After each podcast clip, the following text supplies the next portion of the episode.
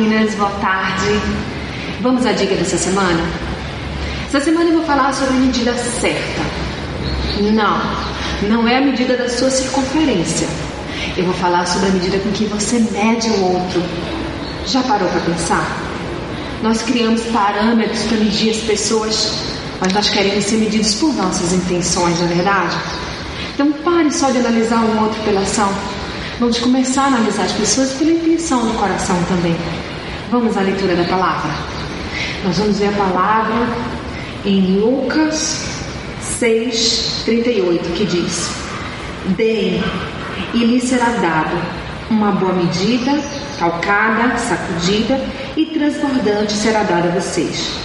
Pois a medida que usarem, também será usada para medir vocês.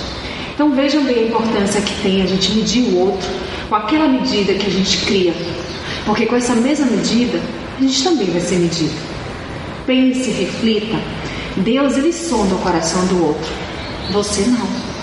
Portanto, tente avaliar pela intenção, pela provável intenção do outro, ao invés de você sair criticando. Que tal se colocar no lugar dele? Use de misericórdia. Essa é a dica dessa semana. Use de misericórdia para com seu semelhante. E assim também Deus usará de misericórdia para com sua vida. Eu sou Sayonara Marques. Minha página no Facebook é Despertar Espiritual Diário. Fique na paz de Deus.